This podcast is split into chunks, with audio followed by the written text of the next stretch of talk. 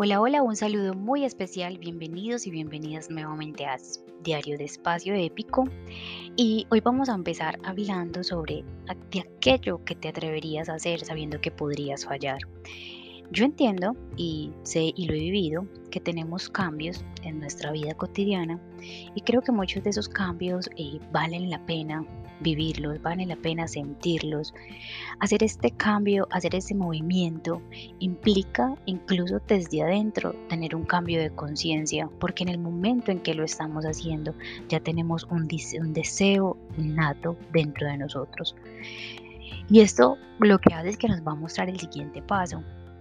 Y empiezo con esto porque desde el diseño muchas veces no nos atrevemos, nos da miedo, creemos que va a fallar, creemos que no va a quedar bonito y muchas veces no nos arriesgamos.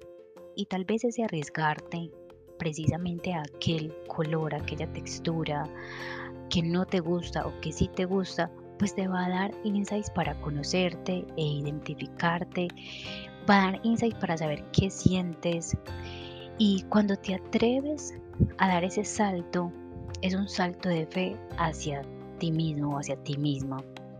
Por eso hoy te invito a hacer cinco cambios, cinco cambios en tus espacios que te harán sentir de manera diferente. Cambia la posición de tu cama, cambia el lugar de tus decoraciones, la posición de las sillas.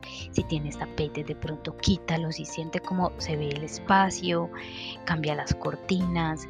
Si tienes siempre las ventanas cerradas, pues hoy es el día para abrirlas y conéctate con este cambio espera que pasa unos días y evalúa cómo te sientes. Esto, digamos que en primer principio va a cambiar la forma en cómo ves, pero más adelante vas a poder interiorizar a qué te has arriesgado, qué cosas nuevas aprendiste de estos cambios. Esto hará un movimiento energético que con seguridad hará que todos tus días estén llenos de transformaciones y empecemos a arriesgarnos y a asumir nuestras decisiones para saber que en aquellas decisiones está la transformación de nuestra vida. Bueno, vamos con este reto. Que tengas un feliz, feliz día. Un abrazo, te habla Vanessa.